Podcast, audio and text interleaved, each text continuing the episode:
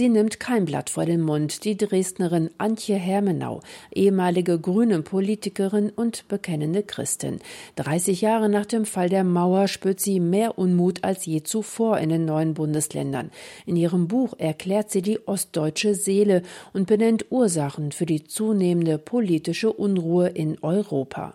Ansichten aus der Mitte Europas, wie Sachsen die Welt sehen. Darüber sprechen wir heute in Kalando. In den kommenden zwei Stunden dabei Ihre Begleiterin Regina König. Herzlich willkommen.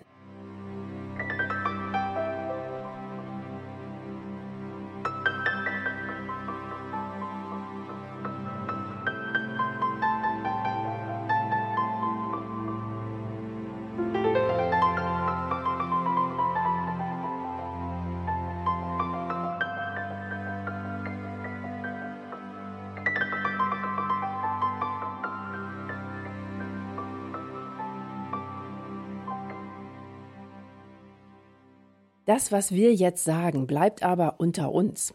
Dieser Satz fällt immer häufiger, sagt die ehemalige Grünpolitikerin Antje Hermenau. Sie selbst will allerdings ganz offen sprechen, ohne vorgehaltene Hand und Sprachzensur, über Migration und Europa, über Besserwessis, die es auch nicht besser wissen, über unsere Identität als Deutsche und Mitteleuropäer und vor allen Dingen über ihr Heimatland Sachsen, in dem sich ihrer Meinung nach die politischen Trends stärker und schneller abzeichnen als anderswo in Europa. Vielen Dank, Antje Hermenau, dass Sie sich jetzt die Zeit nehmen für uns unser ja, für unsere zweistündige Radiosendung Kalando. Und unser Gespräch dreht sich unter anderem auch um ihr neues Buch Ansichten aus der Mitte Europas, wie Sachsen die Welt sehen. Das sage ich aber nur unter uns. Was wird denn so unter uns hier im Freistaat unter vorgehaltener Hand gesagt? Inzwischen ganz viel. Am Anfang waren es nur einige wenige Sachen. Jetzt wird fast alles im Leben hinter vorgehaltener Hand ausgesprochen, weil die Leute Angst haben, dass sich irgendjemand in der Nähe aufregt und sagt, das darf man nicht sagen, das darf man nicht denken und was bist denn du für ein Nazi?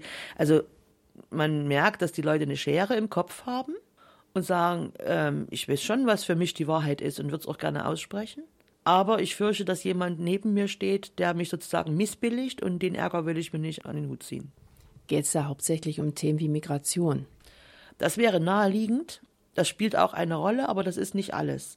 Man kann ja auch zum Beispiel die EU-Kommission kritisch hinterfragen oder die Europolitik von der EZB und Herrn Draghi. Ich finde, das sind Fragen sehr zulässig trauen sich immer weniger Leute, das offen auszusprechen. Wenn dann Leute, die ökonomisch völlig unabhängig sind, zum Beispiel Unternehmer, äh, die selber ihr Geld verdienen und auf keinen Rücksicht nehmen müssen, aber Angestellte, die gucken da schon jetzt genauer hin. Sie selbst sind bekannt dafür, gerne auch mal quer zu denken und Projekte für möglich zu halten, die für andere undenkbar sind. So setzen Sie sich zum Beispiel bei der letzten Landtagswahl in Sachsen 2014, damals auch als grüne Fraktionschefin dafür ein, ein schwarz-grün ein schwarz-grünes Bündnis zu denken und zu planen. Nach der Wahl kam es dann nicht zu wirklich ernsthaften Koalitionsverhandlungen mit der CDU. Sie nahmen daraufhin ihren Hut und verabschiedeten sich von der aktiven Politik. Ein Vierteljahrhundert haben sie selbst Politik gemacht, saßen als Abgeordnete der Grünen nicht nur im sächsischen Landtag, sondern zehn Jahre auch im Bundestag. Jetzt sind sie tätig als Publizistin und Beraterin und haben sich zum Beispiel nun vor der Landtagswahl in Sachsen von den Freien Wählern engagieren lassen als Wahlkampfmanagerin. Bei der letzten Landtagswahl erreichten die Freien Wähler hier im Freistaat 1,6 Prozent. Denken Sie tatsächlich, dass das am 1. September mehr werden könnte? Wir sind jetzt schon weiter. Wir liegen bei den Umfragen inzwischen bei drei Prozent. Und wir werden nach der Kommunalwahl, die am 26. Mai hier in Sachsen stattfindet, sehen, dass die Freien Wähler, das ist meine Vermutung, äh, auf jeden Fall es schaffen werden, auch noch die CDU zu überholen und damit die stärkste Partei oder stärkste kommunalische Vereinigung in Sachsen zu sein. Also eine echte Bürgerbewegung mit über 10.000 Leuten, über 900 kleinen kommunalen Vereinen. Das heißt, beim letzten Mal 2014 hatten die Freien Wähler 24 Prozent und diesmal werden wir noch ein paar Zacken draufpacken. Bei der Kommunalwahl, die dann ja auch bald ansteht, Ende Mai, ja, werden wir sehen, wie sie dann abschneiden am 1. September zur Landtagswahl. Ja, doch bevor wir Sachsen am 1. September uns einen neuen Landtag wählen, steht ja erstmal noch auch die Europawahl am 26. Mai ins Haus. Nicht wenige denken, das sei eine Schicksalswahl für unseren Kontinent. Sehen Sie das ähnlich dramatisch? Also für den Kontinent halte ich das nicht für eine Schicksalswahl. Der Kontinent hat schon öfter Links- und Rechtsrucke oder sowas hinnehmen müssen, je nachdem, was passiert ist auf dem Kontinent, bis hin Nachkriegszeiten und so weiter.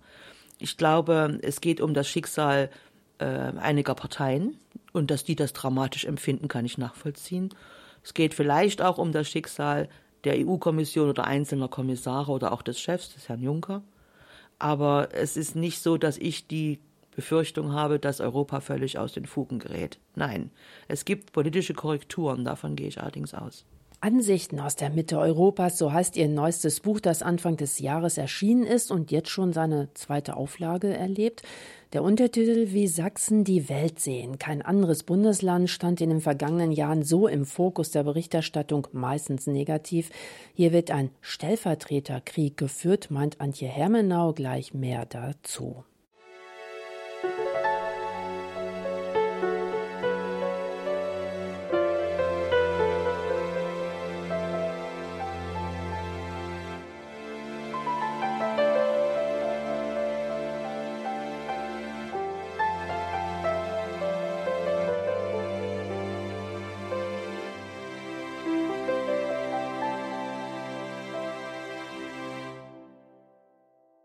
Sachsen ist zum Schmuddelkind der Nation geworden. Zum schlechten Ruf hat nicht nur die asylkritische Pegida-Bewegung beigetragen, es gab auch immer wieder ausländerfeindliche Übergriffe. Nicht zuletzt haben die Massendemonstrationen von Chemnitz im vergangenen Sommer das Bild erhärtet von einem Sachsen, in dem unbescholtene Bürger zum Mitläufern werden bei rechtsextremen Demonstrationen. Antje Hermenau, Sie selbst sind Sächsin, leben in Dresden und in Ihrem neuen Buch stellen Sie die These auf, Sachsen sei zum innerdeutschen Schauplatz eines Stellvertreterkrieges geworden.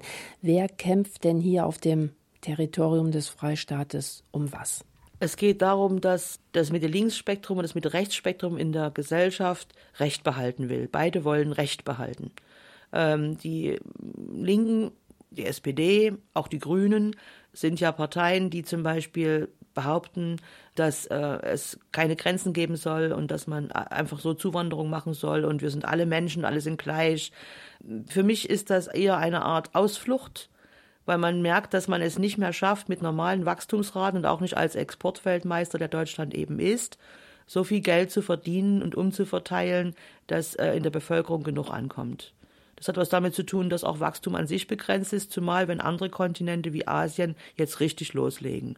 Dann wird der Kuchen für die Deutschen eben kleiner, global gesehen. Und ähm, die linken Parteien können einfach keine Antwort auf die Frage geben, wie man einen Sozialstaat, den man aus nationalen Geldern finanziert, im Allgemeinen Beiträge, manchmal noch Steuerzuschüsse, aufrechterhalten soll auf die Dauer, wenn man ihn sozusagen international ausgibt. Und das spüren die Leute. Und die wissen, da gibt es keine Antwort, wenn man sagt, Grenzen auf und alle Menschen sind gleich. Wir kriegen jetzt eine Verlagerung des Klassenkampfes aus dem Innerdeutschen heraus in eine Art globalen Klassenkampf. Da geht es um Wohlstandserhaltung. Und da sind die linken Parteien nicht handlungsfähig. Und warum gerade in Sachsen es besonders brodelt, dem wollen wir noch ein bisschen auf die Spur kommen. Sie sagen, und Sie müssen es ja wissen, Sie sind ja auch gebürtige Sächsin, eigentlich mögen die Sachsen am liebsten ihre Ruhe haben. Man spricht ja auch von den Kaffeesachsen. Ne? Man trifft sich gerne zu einer Tasse Kaffee, so wie wir heute auch in ihrem Büro. Aber warum haben dann die Sachsen trotzdem für so viel Unruhe gesorgt in den vergangenen Jahren seit der Flüchtlingskrise 2015? Die Sachsen haben schon geschluckt, als es 2009, 2010 um die Rettung der Gemeinschaftswährung Euro ging. Da blieb es aber dann noch halbwegs ruhig, aber intern gab es schon viele Diskussionen, weil so eine Weichwährung wollte ja auch keiner. Und dann kam eben noch hinzu die Geschichte mit dieser unkontrollierten Migration 2015 und dieser Debatte, ähm, dass wir die alle aufnehmen müssen. Ähm, die Nächstenliebe gebietet das gerne. Aber was passiert denn, wenn man in der Politik, wo man einen Eid drauf schwört, für die eigene Bevölkerung zu sorgen, nicht mehr darauf achtet, was mit den Nächsten passiert, die einem wirklich am nächsten stehen? Die Leute fühlten sich vernachlässigt Viele hatten das Gefühl, dass es die Politik überhaupt nicht interessiert, wie es den Leuten hier in Deutschland geht. Und diese Kritik hat sich Bahn gebrochen. Ungelenk, Sachsen haben auch lange sich nicht so an politischen Diskussionen beteiligt. Es gibt hier eine Politiksprache, die haben die westdeutschen Verwaltungsleute mitgebracht, die ist gesamtdeutsch verständlich, aber ähm, die Politiker hier haben die auch angenommen oder übernommen, aber die normalen Sachsen so, die haben nicht jeden Tag mit dieser Politiksprache zu tun. Die drücken sich da ein bisschen gröber aus. Und sie merken aber sehr fein und sehr klar, ob es jemand ernst mit ihnen meint oder nicht. Und da ist eine Schwelle überschritten worden. Das haben die Leute artikuliert, meistens in einer gewissen Rage. Äh, und dann war es dann ein leichtes sozusagen auch noch, ähm, dass dann Leute, die früher bei der NPD gewesen sind oder so, damit rein diffundiert sind, zum Beispiel bei der AfD, die jetzt ihre Neonazis nicht mehr loskriegt. Ne? Das ist dann passiert.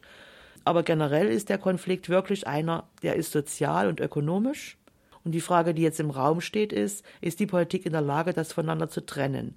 Und ich habe gerade die Hilflosigkeit der linken Parteien bei einer ganz bestimmten Frage, ihrem Kernprodukt, nämlich dem Sozialstaat, aufgestellt, ist die These, dass die nicht in der Lage sind, das zu beantworten vor dem Hintergrund der Migration und Globalisierung. Und aus diesem Grunde versuchen, eine Scheindebatte zu führen, indem sie emotional werden, überhaupt nicht mehr rational auf solche Fragen eingehen, sie einfach wegdrücken. Ich glaube nicht, dass man auf Dauer die Bevölkerung zum regelmäßigen Arbeiten anhalten kann, auch wenn es eine protestantische Arbeitsmoral in Sachsen gibt, indem man denen sagt, sie arbeiten für andere. Ja, Sie sagen, der Protest ist vielleicht etwas äh, ungelenk und auch hier und da rüde rübergekommen, ja. teilweise ja sogar auch äh, gewalttätig. Ähm, trotzdem sagen Sie, man kann Pegida zum Beispiel nicht vergleichen mit den Gelbwesten in Frankreich, die ja doch sehr gewalttätig vorgehen.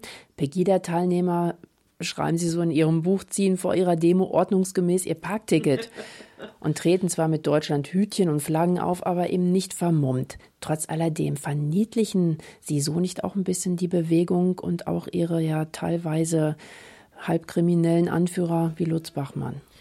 Ich verniedliche sie nicht.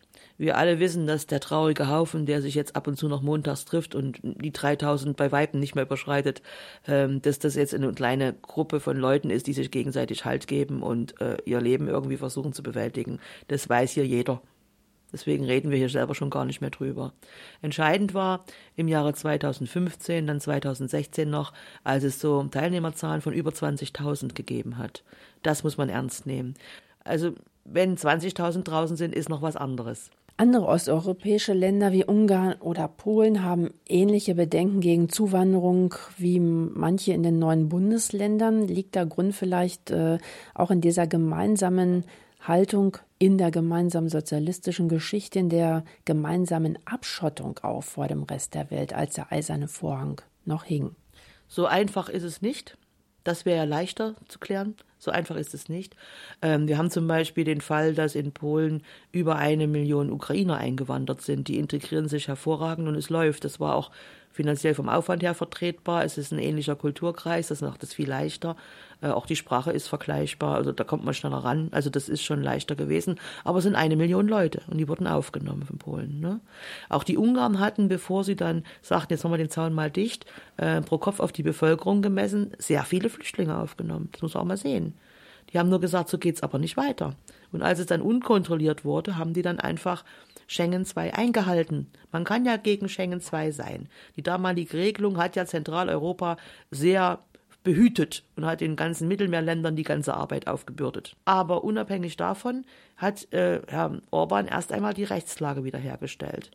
Selbst wenn sie kritikwürdig ist, es war die geltende Rechtslage. Den Blick weiter gen Osten in andere osteuropäische oder wie Sie auch sagen mitteleuropäische Länder, den werden wir gleich auch noch wagen. Aber nach der nächsten Musik bleiben wir trotzdem erstmal nochmal in Sachsen und haken nach, warum doch besonders hier im Freistaat der Unmut gärt.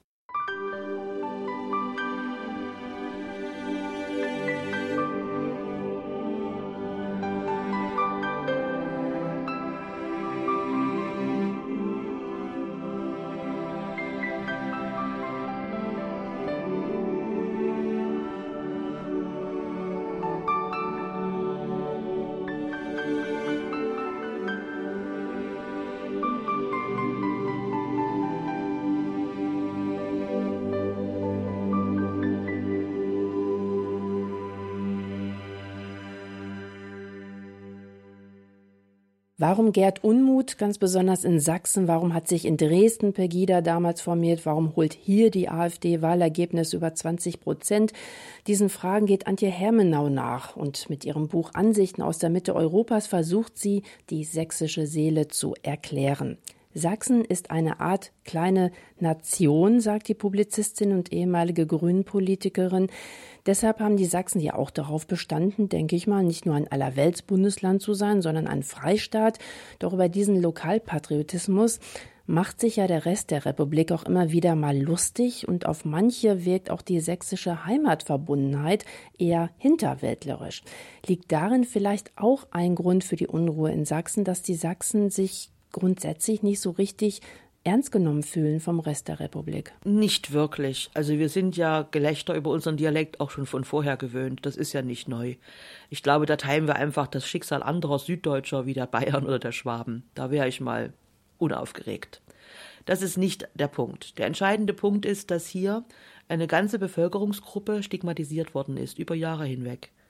Und zwar nicht in einer humorvollen Art, wie der Schwabe kann halt immer überall ein SCH reinwirschen, egal ob das Wort ein SCH hat oder nicht, sondern in der Art, äh, das sind alles Nazis, das sind Leute von einem anderen Stern, die haben mit uns nichts zu tun, wir grenzen uns von denen ab. Das ist Gruppendiskriminierung.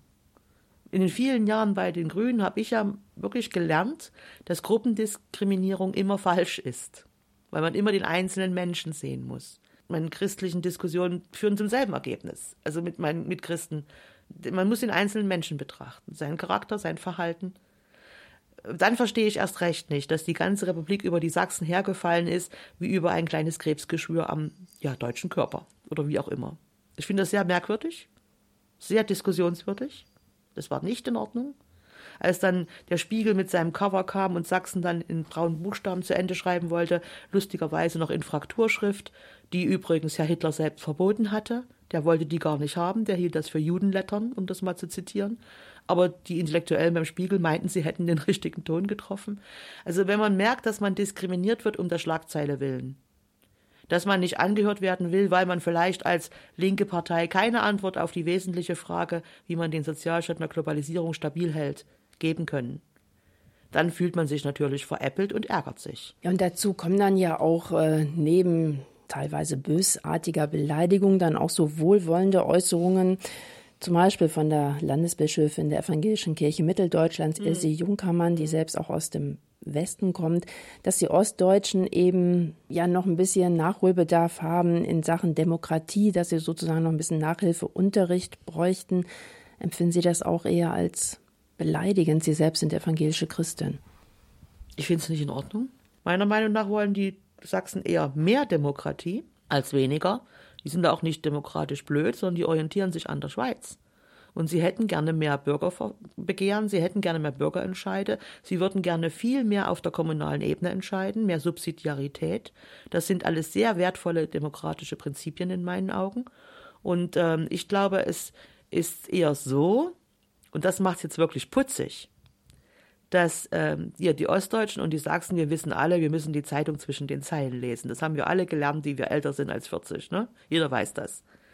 Äh, Im Westen ist das, glaube ich, nicht so eine große Distanz äh, zu den öffentlichen Medien. Man denkt, das, das stimmt alles so, wie es da drin steht. Ich glaube auch nicht, dass die Medien bewusst lügen. Das würde ich nie unterstützen. Aber es wird gerne gut weggelassen. Das kenne ich schon aus der Verwaltung, dass man eben auf Seite 77 erst hinten in der Dokumentation findet, wo die 5 Millionen Euro geblieben sind. Es wird nicht gelogen. Es wird einfach eine bestimmte Art und Weise dargestellt. Und äh, das merken die Leute. Und da wäre ich ganz vorsichtig, dass man äh, behauptet, die Sachsen würden die Demokratie nicht verstehen, nicht akzeptieren. Der Freistaat bedeutet das Französische Republik, also Arbeiter- und Soldatenräte. Eigentlich möchte man hier von unten regieren und nicht von oben. Der Sachse ist ja auch bekannt als Tüftler und Ingenieur. Um 1900 herum lag zum Beispiel Sachsen an der Spitze bei den Patentanmeldungen und Sachsen war die erste richtige Industrieregion Deutschlands. Leistungsbereitschaft und Arbeit haben noch heute einen besonderen Stellenwert im Freistaat. Deshalb sei der Sachse, sagen Sie, auch verletzt in seinem leistungsbezogenen Gerechtigkeitsdenken, wenn er zum Beispiel sieht, dass arbeitslose Migranten unsere Sozialleistungen beziehen. Aber kaufen wir uns auch nicht ganz praktisch und unromantisch mit unserem Sozialsystem schlichtweg den sozialen Frieden? Natürlich hat der Sozialstaat auch eine Funktion im sozialen Frieden. Ähm, der muss aber auf beiden Seiten möglich und bewahrt sein. Dass Zuwanderer, die das Geld bekommen ähm, und nicht arbeiten, und zwar auf Dauer nicht arbeiten, das ist ein Ärgernis. Das wirft auf die zurück, die in den Sozialstaat einziehen oder die sagen, ich habe mich so bemüht, noch eine Arbeit zu finden, damit ich nicht auf den Sozialstaat angewiesen bin. Es gibt ja eine innere Haltung bei vielen Leuten und die innere Haltung ist, zu gucken, dass man so weit wie möglich alleine kommt und wenn es nötig ist, hilft die Gemeinschaft. Das ist eine völlig andere Herangehensweise als bei Zuwanderern, die aus Gesellschaften kommen, wo man erstmal nimmt, was man kriegt. Das ist eine andere Herangehensweise. Das ist an sich noch kein Vorwurf, sondern eine andere Gewohnheit. Und dann kommt hinzu, ähm, ich habe selber einen amerikanischen Ehemann gehabt, ich habe eine chinesische Schwägerin, ich habe syrische Kurden in der Familie, äh, ich habe eine gute Freundin aus dem Jemen rausgeholt, als die Saudis einmarschiert sind. Also mir muss keiner was über Integration erzählen. Ich habe ganz viele Beispiele in meinem täglichen Alltag. Ne? Der Punkt ist, alle arbeiten, alle sprechen sehr gut Deutsch, alle zahlen Steuern und Abgaben. Das ist der Unterschied. Und die haben auch keine Probleme. Der Sachse, glaube ich, möchte gerne, dass ähm, das begriffen wird als eine Art Lebens- und Arbeitsweise, gerade auch aus dieser durchaus protestantischen Arbeitshaltung heraus, dass wirklich jeder mit anpacken soll, nach seinen Möglichkeiten. Das kann man jetzt als einen sehr starken Gruppenzwang beschimpfen. Aber wir haben hier in Sachsen zum Beispiel viele Jahre lang in der Politik bei den Sozialausgaben den Platz 16 inne gehabt in Deutschland. Wir waren sehr sparsam. Wir haben sehr darauf gedacht, dass wir das Geld, das wir über den Solidarpakt bekommen haben, vernünftig in die Investitionen einsetzen und nicht verkonsumieren. Wir haben also alle hier sozusagen ähm, uns angestrengt, dass das in die Zukunft fließt und dass nicht alles in die Konsum geht. Und jetzt sagen Leute natürlich, für uns war kein Geld da. Und jetzt habt ihr so einmal dicke und eine Familie mit drei oder vier Kindern kommt damit 3000 äh, Euro nach Hause und manche kriegen das hier mit der Arbeit nicht geregelt. Und das merken die Leute. Die Löhne sind ja immer noch im Durchschnitt niedriger als im Westen. Es müssen meistens beide arbeiten gehen und dann vergleichen die. Und das finden die dann nicht fair. Sie betonen, auch Menschen in Ostdeutschland haben in den vergangenen 30 Jahren, also seit der friedlichen Revolution, viel weggesteckt und gleichzeitig auch viel leisten müssen. Die 90er Jahre waren hart für Ostdeutschland, so drücken sie sich aus. Und die vernarbten Seelen brauchen jetzt kein Mitleid noch Beschimpfungen, so äh, ein Zitat aus ihrem Buch, sondern gesunden Menschenverstand, Tatkraft und vor allen Dingen Respekt für andere Meinungen. Wie kann dieser Respekt denn ganz konkret aussehen? Nach der Wiedervereinigung waren die meisten froh und haben sich gefreut, wieder ganz normale Deutsche zu sein und nicht mehr diese komischen Ostdeutschen, was immer das ist. Ne? So. Ähm, sie haben sich reingehängt, sie haben gelernt, wie der Kapitalismus funktioniert, sie haben sich die ganzen äh, Unternehmensberater angehört, die ihnen erklärt haben, meistens war es kein rheinischer Kapitalismus oder soziale Marktwirtschaft, sondern reiner Kapitalismus, wie es laufen muss. Das gilt übrigens für die anderen Mitteleuropäer im Osten auch. Die Polen, die Tschechen, die Slowaken, alle haben sich das angehört. Dann haben sich alle reingekniet und haben gesagt, okay, wenn ich für mich arbeite und dann gibt es Besitz und Eigentum und es funktioniert, ist das ja eine Ansage. Kannst du ja mal probieren. Aber dann kam zum Beispiel diese Frage auf mit Opel als Standort. Bei uns haben 80 Prozent der Leute in den 90er Jahren ihren Arbeitsplatz gewechselt, weil viele Firmen geschlossen wurden, Krankenhäuser wurden aufgelöst, jetzt hat man wieder Ärztehäuser. Also das waren schon schwere Zeiten. Wir haben dann verglichen und festgestellt, dass wir mitunter den Kapitalismus ernster nehmen als die Westdeutschen. Das ist schon lustig. Ich glaube, das Bedürfnis der Sachsen ist, eine starke soziale Marktwirtschaft zu haben. Das überzeugt, weil das eine Mischung aus Kapitalismus und Sozialismus ist in hiesigen Augen. Ne? Das überzeugt, aber die soziale Marktwirtschaft wird ja gar nicht mehr durchgehalten. Die Bundesrepublik Deutschland orientiert sich ja viel stärker an den internationalen Konzernen, äh, als sie das am Mittelstand tut. Das merkt hier jeder, weil hier 90 Prozent der Firmen unter zehn beschäftigt haben. Wir kapieren das. Der Mittelstand ist das Rückgrat des Sozialstaates, weil der Mittelstand bleibt da, der verschwindet nicht, wenn es schwieriger wird. Der bietet Arbeitsplätze an, der bietet Ausbildung an.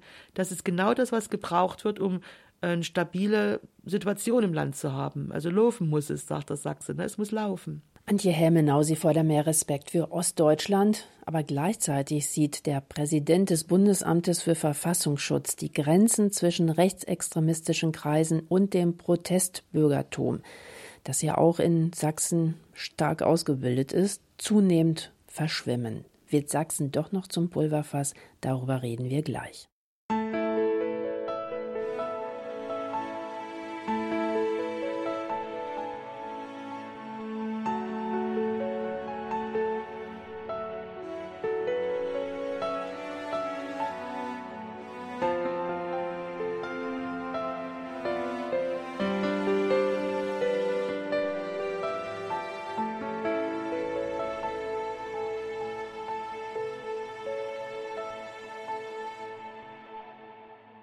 Sie ist das Sachsen-Bashing Light und bricht für ihre Heimat eine Lanze. Antje Hermenau, Publizistin und ehemalige Fraktionschefin der Grünen in Sachsen.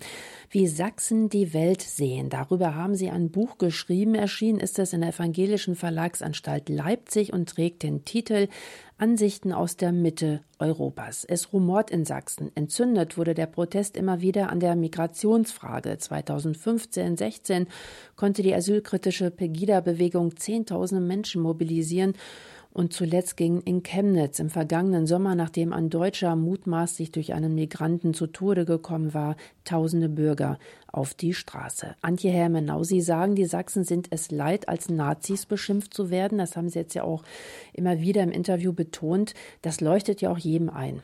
Allerdings eine kürzlich von der sächsischen Integrationsministerin beauftragte Studie hat nachgewiesen, dass rechte Hassgewalt in Sachsen zugenommen habe.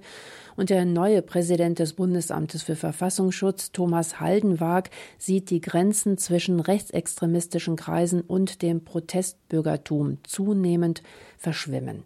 Wird Sachsen also doch noch zum Pulverfass? Nein, das glaube ich nicht. Die AfD, die ja eine ganz wesentliche Rolle in dieser Sache spielt, hat hier das Agenda-Setting vorangetrieben. Das war das, was viele Protestbürger auch bewegt hat. Die Wutbürger wollten einfach, dass die Politik endlich mal über die Themen redet, die dran sind und nicht über die Themen, die die sich sozusagen Hinterzimmern ausdenken, wenn sie unter sich sind. Das hat man schon gemerkt. Ähm, und das ist auch passiert. Man merkt das jetzt an den politischen Reaktionen in Berlin und in Dresden, dass die Themen, die die Bürger interessieren, stärker in den Fokus rücken. Das ist auch richtig so. Das andere ist die Frage mit dem äh, Diffundieren von NPD-Leuten und Rechtsextremisten in die AfD. Ich glaube, die war am Anfang überhaupt nicht kritisch, wen sie alles aufgenommen hat. Das Problem ist jetzt bei der AfD richtig ausgebrochen. Da sind zum Teil Leute mit an der Täte und tun damit, ähm, die würde ich persönlich auch eher rechtsextremistisch einstufen. Das verdirbt der AfD im Prinzip zu Recht die Performance bei den Wutbürgern, zumindest bei denen, die ein bisschen mitdenken. Und ähm, die Frage wird jetzt sein, ob die anderen Parteien in der Lage sind, äh, diejenigen, die sich aufgeregt haben, äh, wieder anzusprechen, und zwar glaubhaft. Wie gesagt, die Leute merken sehr fein, ob es jemand ernst mit ihnen meint oder nicht. Und wenn das gelingt, dann werden auch die Zustimmungswerte zur AfD wieder sinken. Was die Landespolitik leisten muss, insbesondere der Innenminister, ist ähm, mit dazu beizutragen, dass es wieder eine schärfere Trennung gibt zwischen Rechtsextremismus und konservativ. Konservativ haben viele im linken Spektrum gerne als Schimpfwort benutzt, Rechte, Konservative als Schimpfwort. Das ist völlig unpassend in meinen Augen. Äh, man kann ja auch nicht sagen, alle Linken sind wie früher Sarah Wagenknecht bei der kommunistischen Plattform. Und genauso wenig kann man sagen, alle Konservativen sind rechtsextrem. Das sind Kampfbegriffe. Das hat auch was mit diesem Schauwettbewerb zu tun. Äh, wer ist hier der wichtigste und moralisch ansprechbarste und so weiter. Das sind alles Scheindebatten. Es geht um richtige Sachfragen, die gelöst werden müssen und die man anpacken muss. Und da kann man nicht sich wegducken und nur da immer mit Beschimpfungen agieren. Dann werden die Leute böse. Sie sagen, die Menschen möchten endlich, dass die Probleme, die sie äh, drücken, ähm, auf die Agenda kommen. Ja, und trotzdem hört man ja auch immer wieder, oder gerade deshalb hört man ja auch immer wieder den Satz, äh, besonders in Sachsen, ich bin jetzt auch noch mal in Chemnitz unterwegs gewesen, habe da konkreter nachgefragt, auch dort herrscht dieser Satz immer noch vor, wir werden von denen da oben nicht gehört. Und auch Sie sagen, die Regierenden in Berlin hätten den Kontakt zu den Menschen verloren. Woran machen Sie das denn fest. Sie selbst saßen ja auch zehn Jahre lang als grüne Abgeordnete im Bundestag. Haben Sie da auch so etwas gespürt von Weltfremdheit und Bürgerferne? Ja, und das wurde mir auch gesagt und ich habe dann eifrig zugehört. Also diese, diese Botschaften kenne ich auch von früher schon, die sind jetzt nur zugespitzt. Und zwar gibt es sehr viele Vorschläge aus der Politik, die innerhalb einer homogenen Gruppe Sinn machen, weil die sich das gegenseitig in ihrem Weltbild so erklären können. Aber sie müssen ja, wenn sie eine erfolgreiche Politik gestalten wollen, die in der Breite und der Mehrheit der Bevölkerung Akzeptanz findet, dann müssen sie Angebote machen, die auch verständlich sind und die denen auch einleuchten. Und das wird immer mehr so weggelassen. Das ist nicht mehr so wichtig, haben viele den Eindruck. Und ähm, das hat sich eben zugespitzt unter dem Brennglas dieser unkontrollierten Migration, wo viele sich zurückgesetzt fühlten. Ich mache es nochmal etwas plastischer, um es verständlich zu machen. Auf dem Balkan leben sehr viele äh, Ingenieure, Facharbeiter, Fachkräfte, die auch Deutsch können und die sehr gerne in Deutschland arbeiten würden und Geld nach Hause schicken würden. Das wäre für die Europäische Union insgesamt auch keine schlechte Idee. Aber an denen vorbei zogen dann Farmer, Bauern, Leute, die nicht mal ihre eigene Sprache lesen und schreiben können. Und die kriegen in Deutschland Geld und schicken das dann auch nach Hause, aber ganz woanders hin. Das hat äh, unheimlich viel Vertrauen in den Balkanländern zerstört.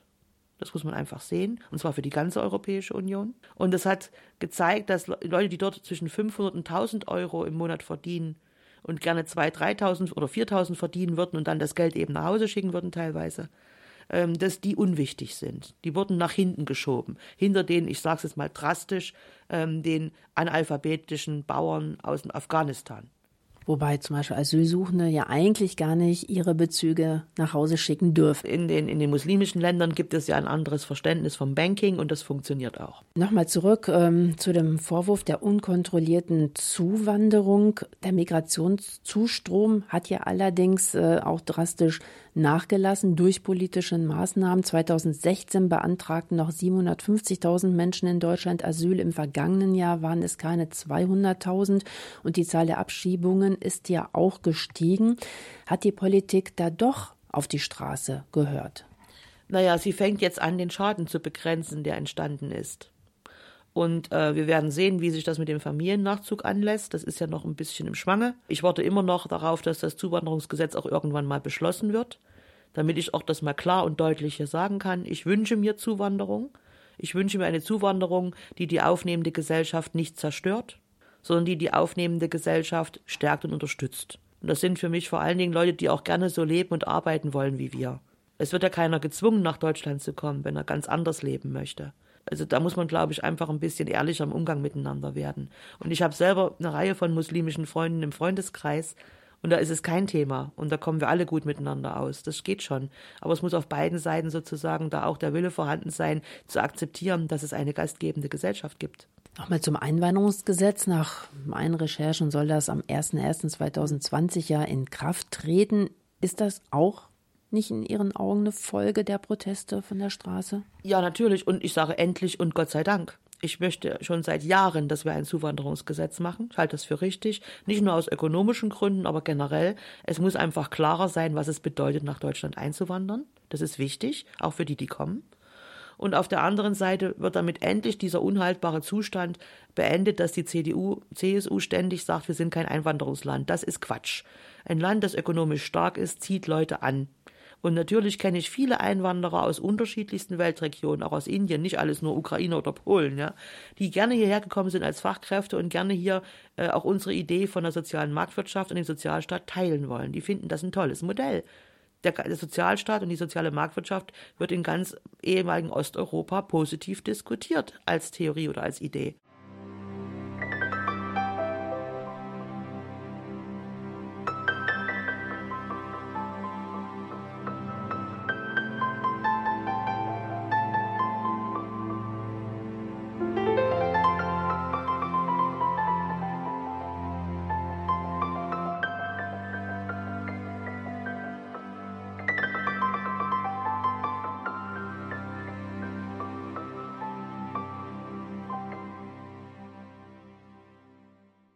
Es rumort in Europa und in wichtigen Fragen wie Migration oder Nationalstolz scheinen sich Ostdeutsche besser zu verstehen mit Ungarn, Polen oder Tschechen als mit ihren westdeutschen Landsleuten.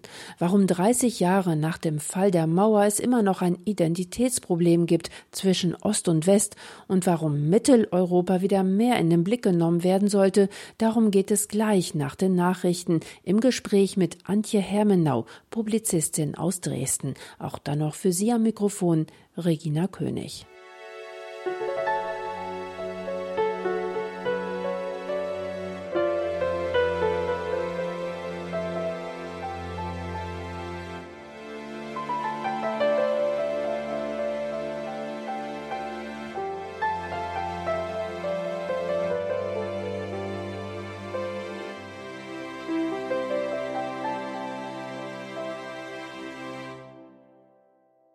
Sie sieht ein Unwetter am Horizont heraufziehen über westliche Industrienationen. Antje Hermenau, Publizistin aus Dresden. Ungarn, Tschechen oder Polen hingegen könnten zur dynamischen Erneuerung der EU beitragen, so die ehemalige Grünen-Politikerin. Dass sie mit ihren Thesen auch aneckt, stört sie nicht. Sie will Sprachrohr sein für die Wütenden. Noch eine Stunde Kalando mit der streitbaren Buchautorin. Willkommen dazu, sagt Regina König.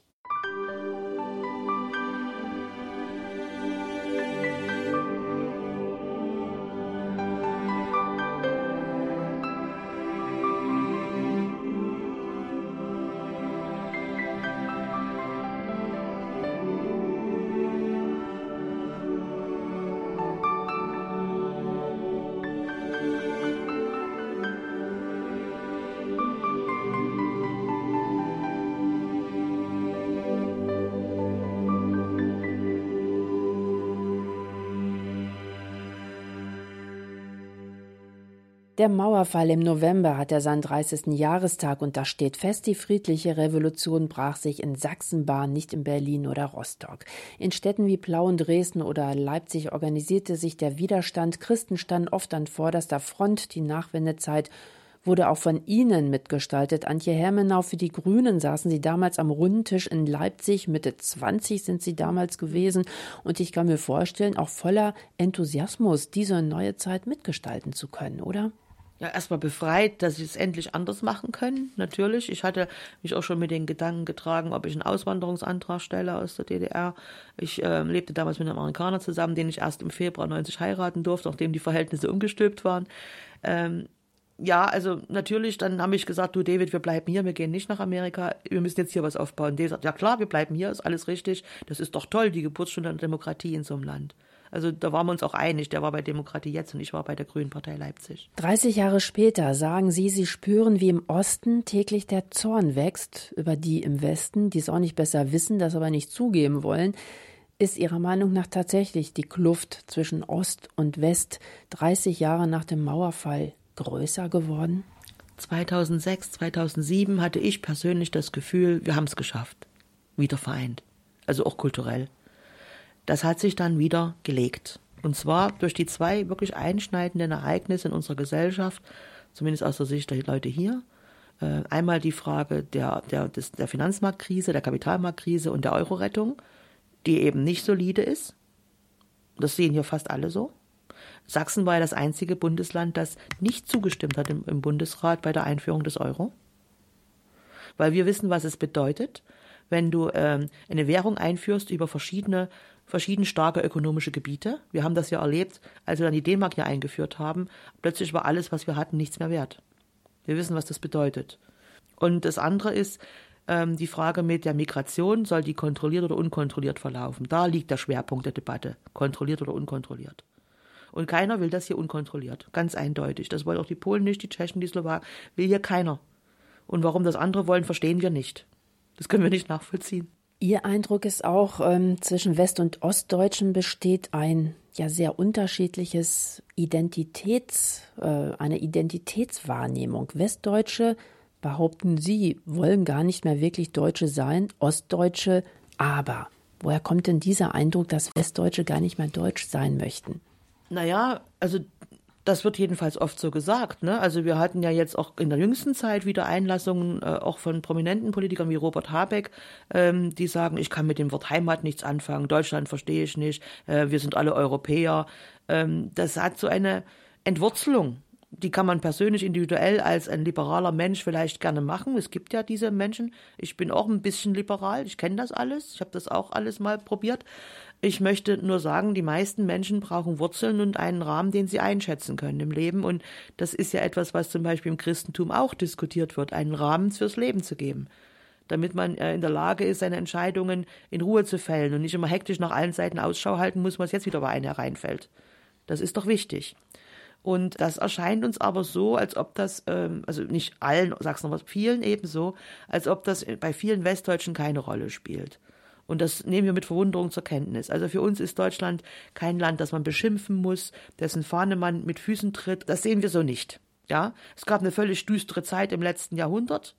Da soll auch jeder immer wieder in sich gehen, wenn daran erinnert wird. aber es ist nicht so, dass dieses Land einfach nur etwas ganz Schreckliches wäre. Das sehen wir ganz im Gegenteil anders. Und das haben ja alle gespürt, als dann bei der Migrationswelle 2015 so viele kamen. Die wollten alle nach Deutschland, weil sie es bewundert haben und nicht, weil sie es scheiße fanden. Entschuldigung.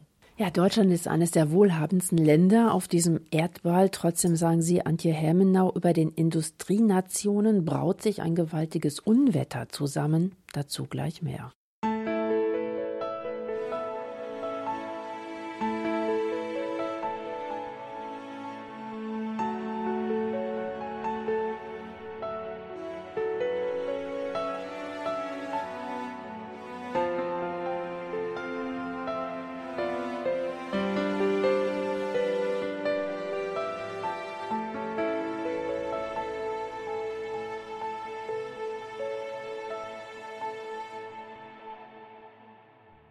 Meine Gesprächspartnerin heute in Kalando, Antje Hermenau. Etwa ein Vierteljahrhundert haben Sie selbst aktiv Politik gestaltet, saßen als Abgeordnete der Grünen im Sächsischen Landtag und auch zehn Jahre lang im Bundestag. Zuletzt waren Sie Fraktionschefin der Grünen in Sachsen, bevor sie dann 2014 ausgestiegen sind aus der aktiven Politik. Heute sprechen sie von Traumtänzern in Berlin und sie sehen ein gewaltiges Unwetter am Horizont heraufziehen, das sich über den Industrienationen zusammenbrauen würde. Was ist das für ein Unwetter? Naja, Europa lebt massiv davon, dass es eben auch global Handel führt. Europa ist als ähm, große Einheit, wenn man es mit den USA und China vergleicht, wirklich am stärksten. Innerhalb Europas ist Deutschland mit großem Abstand der Exportweltmeister. Aber wir leben im Prinzip auch vom Export. Im letzten Jahrhundert gab es ja dann die Unabhängigkeitskriege der ehemaligen Kolonien. Das hat die Westeuropäer, die Briten, die Franzosen vor die Situation gestellt, dass sie jetzt gucken müssen, wo sie ihr Geld herkriegen. Äh, es war eben nicht mehr aus den Kolonien zu holen, in Rohstoffen oder anderen Formen. Und äh, die Mitteleuropäer haben eigentlich immer schon gewusst, naja, musst du dein Handwerk machen, musst du fleißig arbeiten, hast du auch was. Ne? Äh, es ist in Nordeuropa eigentlich ähnlich. Und was ich jetzt feststelle, ist, diese zwei verschiedenen Sichtweisen oder Wirtschaftsweisen kommen jetzt aufeinander. Es gibt einen richtigen Schlagabtausch. Die Briten und die Amerikaner haben äh, entwickelt äh, im letzten Jahrhundert vor allen Dingen dann diese globale Finanzarchitektur und wie man da eben dafür sorgt, dass genügend im eigenen Land ankommt. Die Franzosen haben auch ihre äh, frankophonen Länder immer ein bisschen an der Seite gehalten, zusammengeführt. Die Portugiesen machen das auch mit den lusophonen Ländern. Also man geht über die ehemaligen Kolonien in anderen Kontinenten und versucht da irgendwie gut über Wasser zu halten. In Mitteleuropa wird weiter produziert. Das ist in der Schweiz so, das ist in Deutschland so, das ist in Holland so, das ist aber auch in der Slowakei so, in der Tschechei, in Ungarn, in Polen. Da wird richtig gut produziert. Das Zentrum der Industriearbeitsplätze in Europa liegt in Mitteleuropa. Da gehören die Ungarn, die Slowaken, die Tschechen, die Polen, die Deutschen dazu, die Schweizer. Ne? Das ist das Zentrum der Industrie. Und jetzt wird eben die Lage schwieriger durch die Störungen im globalen Handel. Die Amerikaner haben verstanden, dass sie da eine Loser-Position bezogen haben in einer gewissen Weise. Der Trump ist dabei, das zu ändern. Das kann man mögen oder nicht, aber der macht es eben.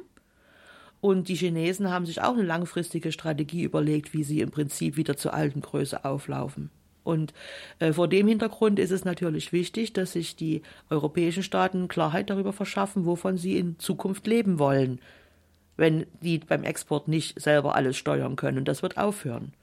Und diese Frage beantworten die Länder nicht, stattdessen werden irgendwelche Scheindiskussionen geführt. Und ich gehe davon aus, dass wenn solche Werte wie ein gemeinsamer Sozialstaat, der ja auf dem Prinzip der Solidarität beruht, oder ein gemeinsamer Rechtsstaat, der auf der Anerkennung des Individuums beruht, nicht mehr tragen, weil sie ständig verletzt werden, weil die Politik sozusagen es nicht mehr schafft, das stabil zu halten aus unterschiedlichsten Gründen, dass dann die Konsequenz darin besteht, dass die Leute auf den alten Kit der Gesellschaft zurückgreifen, den sie aus vorigen Jahrhunderten kennen, und das ist die Nation oder die Religion. Aber in den westeuropäischen Staaten ist ja gerade das Verhältnis zur Nation oder zumindest besonders in Deutschland in Westdeutschland äh, nicht besonders ausgeprägt und der Osten Deutschlands wiederum hat ja kein Verhältnis mehr zur Religion. Wir leben hier in der säkularisiertesten ja. Region der Welt. Ja, das ist genau der, auch ein, ein Teil des Konfliktes, der sich da beschreibt. Es gibt in Westdeutschland noch viel mehr Leute, die über die Religion Stabilität finden. Hier gibt es mehr, die es über die Nation wollen. Merkt man auch in den Diskussionen. Wenn Sie sich die anderen Westeuropäer angucken, die gehen auch meistens über die Nation und weniger über die Religion ist interessant. Italien, aber auch Frankreich. Da geht es dann um Le Front National, geht es um die Nation, interessanterweise. Und äh, ich glaube, dass es generell eine Tendenz gibt, dass die Nation wieder stärker in den Fokus der Leute rückt. Und da kommt mir manchmal Westdeutschland ein bisschen wie eine Insel vor, wo es noch ein bisschen anders zugeht, weil der Wohlstand auch noch ausreicht, um sich anders zu verhalten und dass es aber sehr schnell anders werden kann, wenn das mit dem Wohlstand nicht stabil bleibt. Deutschland nimmt ungefähr 50 Prozent dessen, was an Staatsausgaben geleistet wird, über den Export ein. Wenn der Export runtergeht, werden wir sehr wahrscheinlich irgendwann beim Sozialstaat Kürzungen machen müssen. Im Moment haben wir noch diesen starken Mittelstand, der auch durch diesen Export stark ist. Und dieser starke Mittelstand ist immer eine Art Puffer gewesen zwischen ganz armen Leuten und ganz reichen Leuten. Der war sehr breit und sehr groß, also auch der gesellschaftliche Mittelstand. Und deswegen ist es hier nicht so wie in Frankreich mit diesen Gelbwesten zum Beispiel. Wir im Osten haben weniger von diesem Mittelstand, sowohl in der Gesellschaft, auch in der Wirtschaft. Und deswegen ist die Pufferzone hier kleiner und deswegen kracht es ja auch eher. Religion als Identität zu vermitteln, ist natürlich sehr schwierig, weil das ja auch ein ganz persönlicher Prozess ist. Ja. Sie selbst äh, ja, haben mit diesem Prozess begonnen vor vielen Jahren und also Sie sind nicht in einem christlichen Elternhaus aufgewachsen und witzigerweise, sage ich jetzt mal, sind Sie durch die Politik zum Glauben gekommen. Ja, die Politik war mir zu eng. Ich habe mich da als Mensch nicht mehr abgebildet gefühlt. Das war ein viel zu enger Kosmos. Ich habe ihn durch philosophische Studien und durch viel Lesen und so weiter versucht zu erweitern, aber es fehlte ein ganz entscheidendes Moment. Und das habe ich in der Religion gefunden. Sie sind im Sächsischen Landtag doch auch zum Gebetsfrühstück zum Beispiel eingeladen richtig. worden. Das war da auch ein Impuls, oder? Ja, das richtig, das war auch ein Impuls. Das Gebetsfrühstück äh, funktioniert ja so, dass man da auch Nicht-Christen einlädt. Äh, einfach um Gespräch zu kommen auf einer menschlichen Basis, was ich sehr vernünftig finde. Ich bin am runden Tisch sozialisiert, nicht im Klassenkampfgraben. Ne? Das ist ein Unterschied. Und ähm, ich habe das gerne mit angenommen und es gab auch einen Pfarrer, mit dem ich immer wieder sehr viel gesprochen habe, Herr Zirkler von der Kreuzkirche in Dresden. Ich habe mich dem Thema über Jahre genähert. In unserer Familie war das äh, nicht erwünscht.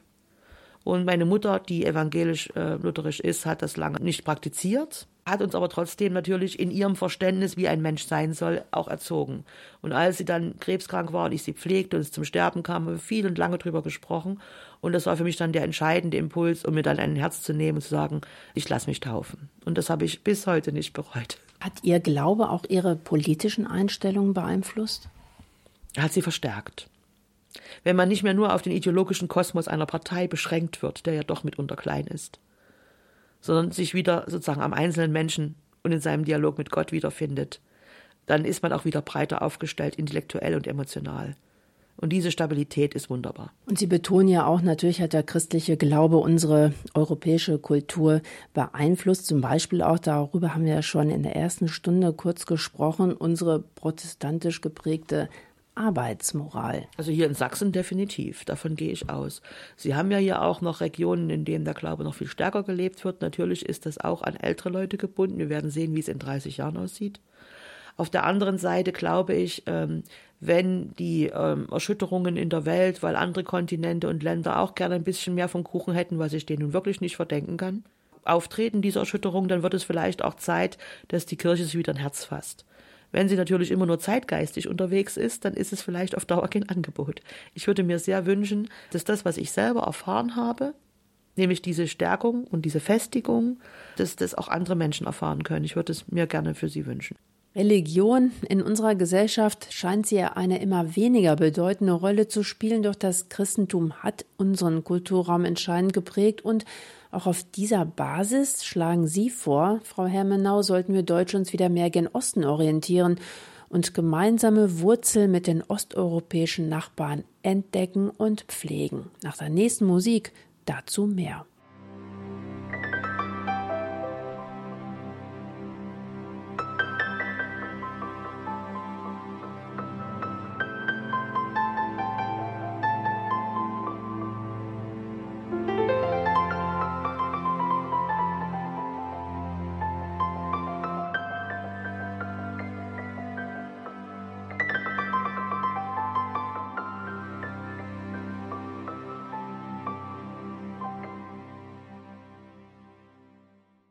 Was bedeutet es, Mitteleuropäer zu sein, fragt Antje Hermenau in ihrem Anfang des Jahres erschienenen Buch Ansichten aus der Mitte Europas. Und wer könnte das besser beantworten als die, die sich in der Mitte Europas befinden? Relativ mittig liegt ihre Heimatregion, Frau Hermenau, Sachsen. Aber da schließt sich schon die spannende Frage direkt an, welche Länder gehören denn nun wirklich zu Mitteleuropa und gehört Deutschland nicht eigentlich zu Westeuropa? Als Kulturraum und darüber reden wir bei Identität ja am ehesten. Als Kulturraum gehört Deutschland eindeutig nach Mitteleuropa zusammen mit der Schweiz und Österreich, um mal den alten Westen mit aufzurufen.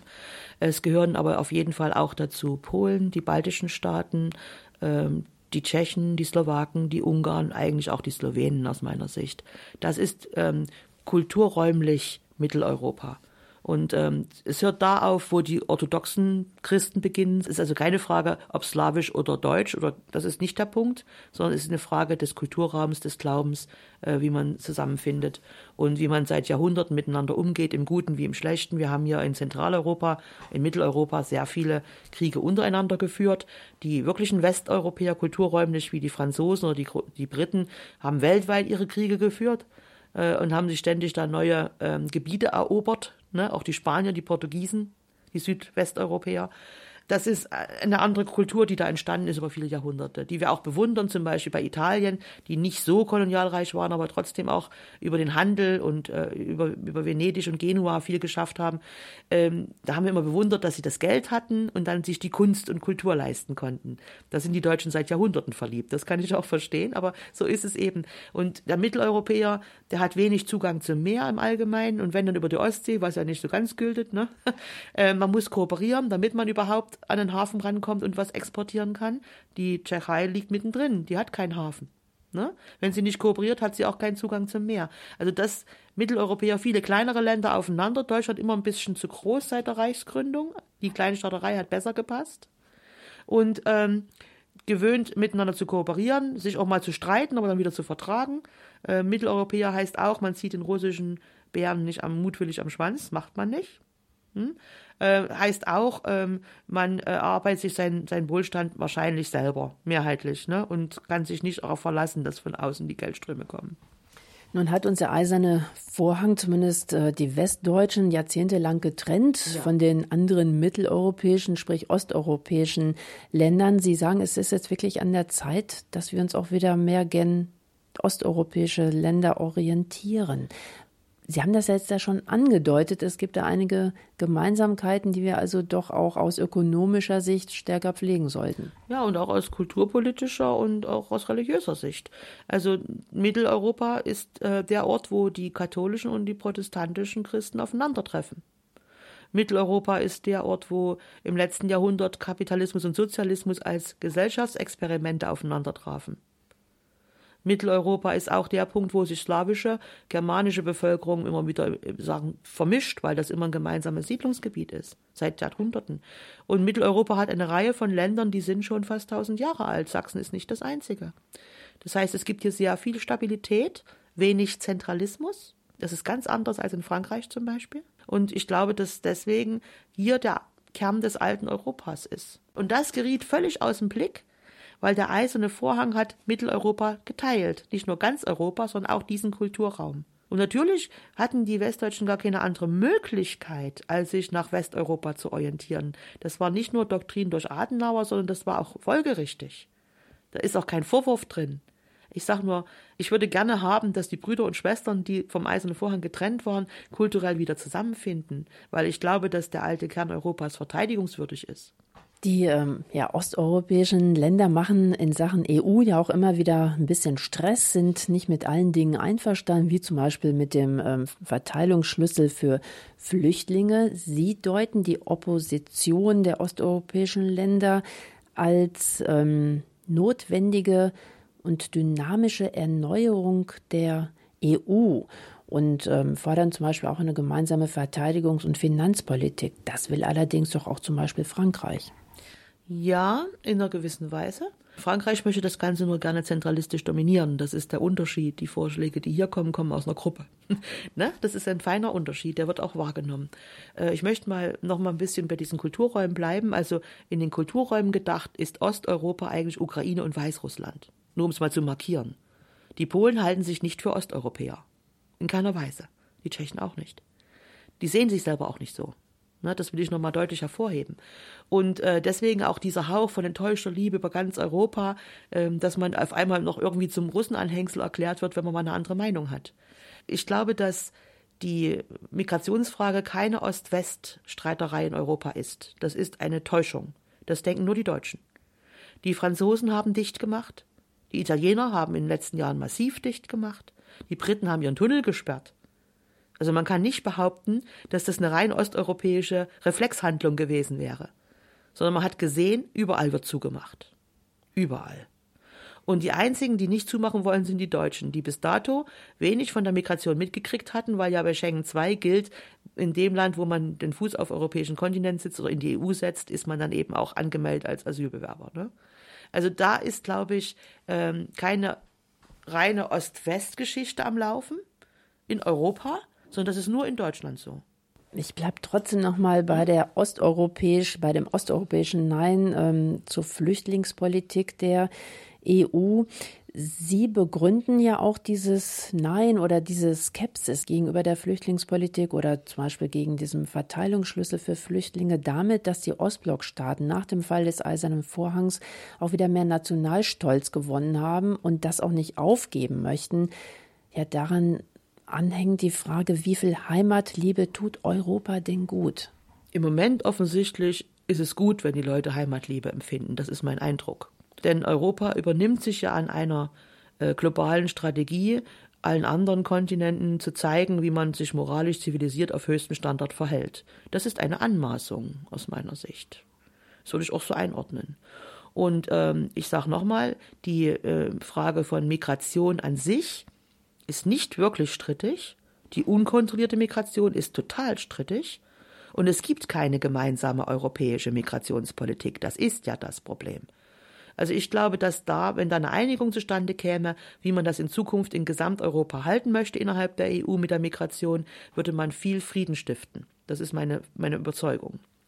Und ich bin natürlich der Auffassung, das sehen hier viele so in Mitteleuropa, zumindest im östlichen, ähm, dass die Europäische Kommission nicht immer hektisch jeden Pipifax durchregeln soll und so tut, als ob sie aktiv wäre, sondern sie soll sich die großen Politiken vornehmen, wo wir wirklich darauf angewiesen sind, zusammenzuarbeiten. Das ist die Frage Verteidigung, das ist die Frage Migration, das ist in meinen Augen auch die Frage Energieproduktion.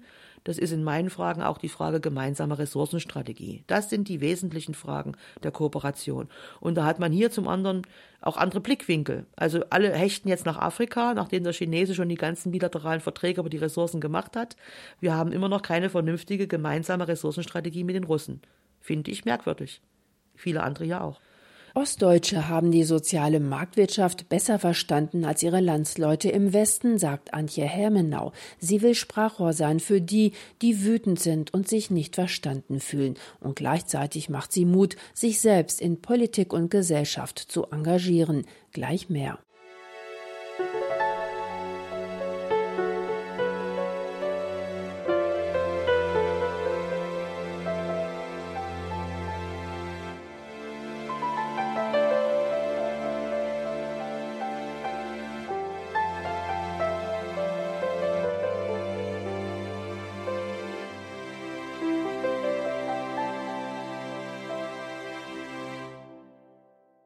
Alles ist in Butter. Genau davon ist die ehemalige Grünen-Politikerin Antje Helmenau nicht überzeugt. Sie wirft Regierung und Teilen der Leitmedien vor, die großen Herausforderungen unserer Zeit nicht wahrzunehmen. Wir haben vorhin darüber gesprochen.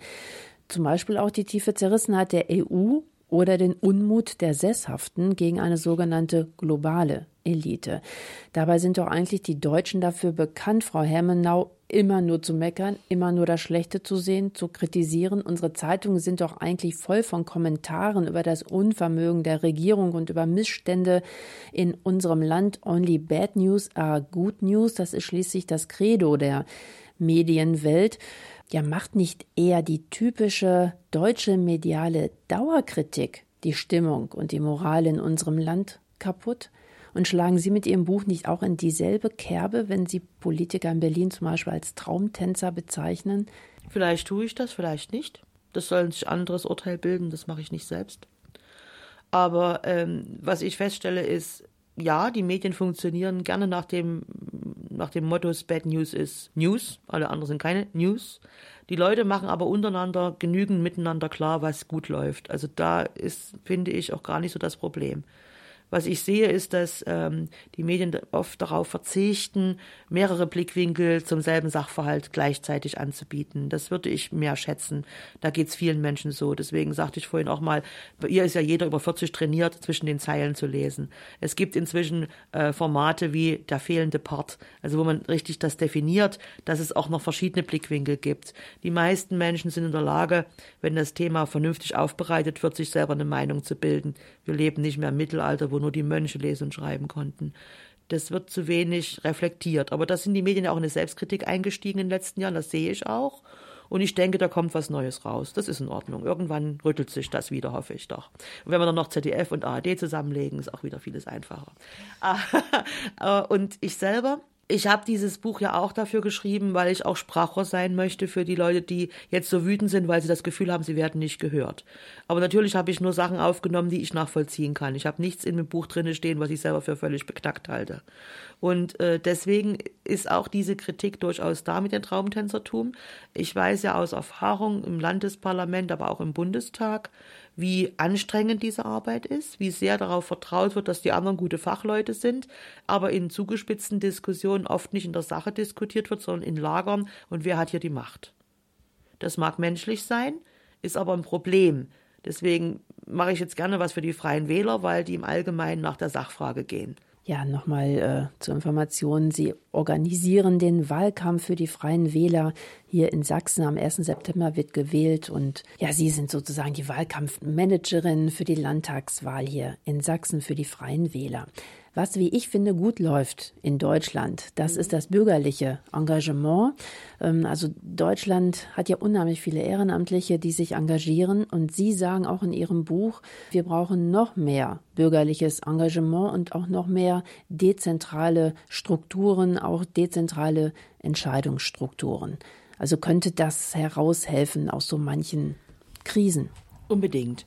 Wenn Menschen Ohnmachtsgefühle erfahren, dann hat es ja meistens damit zu tun, dass sie den Eindruck haben, sie haben nichts selber in der Hand. Das ist eine ganz einfache Sache. Selbstwirksamkeit. Und das ist äh, die grundlegende Erfahrung, die viele Menschen einfach brauchen, um mehr Zufriedenheit zu empfinden. Ich würde auch sagen, mehr als die Hälfte der Bevölkerung ist auch zufrieden. Aber es sind eben sehr viele, die nicht zufrieden sind. Zu viele, um Ruhe zu bewahren in Gesellschaft. Das muss man sehen. Und vor dem Hintergrund ist eine neue Balance nötig. Und aus meiner Sicht ist das keine zwischen links und rechts. Das interessiert hier überhaupt niemanden mehr. Da holst du keinen mehr hinterm Ofen vor damit. Sondern hier geht es darum zu sagen, mehr eigene Entscheidungskapazitäten, mehr eigene Entscheidungsverantwortung vor Ort. Nicht nur für den Einzelnen, sondern für die Gruppe, für die Region. Ich bin ein großer Anhänger der Subsidiarität von unten nach oben und so viel wie möglich, was unten entschieden werden kann, sollte auch entschieden werden. Es ist weniger links, rechts, es ist oben, unten. Und bei uns in Sachsen nochmal doppelt verdreht weil ja hier sehr viele Chefansager in der Politik, in der Verwaltung, äh, in der Kultur, bei den Museen, überall ähm, ursprünglich aus dem Westen kommen und natürlich auch gerne wollen, dass sich der Osten so entwickelt wie der Westen, ihre alte Heimat. Da gibt es oft Diskrepanzen in der Wahrnehmung und dann sagen die Leute auch ganz schnell, die da oben sind ja die da drüben. Das macht es nochmal extra kompliziert. Ansichten aus der Mitte Europas wie Sachsen die Welt sehen. Zum guten Schluss noch die Frage an Sie, Frau Hermenau. Warum lohnt es sich denn auch für einen Saarländer, Ihr Buch zur Hand zu nehmen.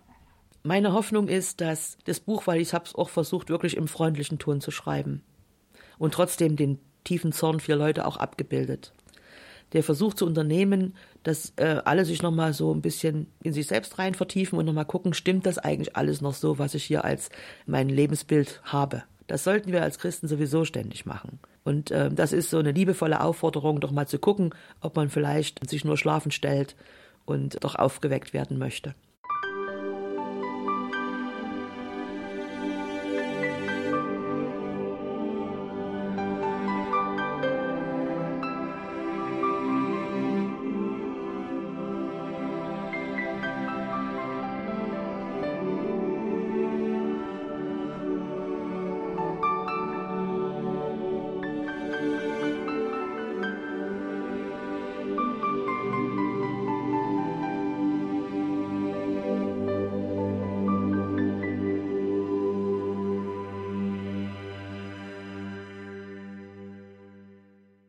Europa und Deutschland betrachtet aus einem vielleicht ungewohnten Blickwinkel. Antje Hermenau liefert Ansichten aus der Mitte Europas. Und das ist auch der Titel ihres Buches. Ansichten aus der Mitte Europas, wie Sachsen die Welt sehen. Erschienen ist das Paperback in der Evangelischen Verlagsanstalt Leipzig, hat 170 Seiten und kostet 10 Euro. Damit verabschiede ich mich und bedanke mich für Ihre Begleitung. Auf Wiederhören. Ihre Regina König.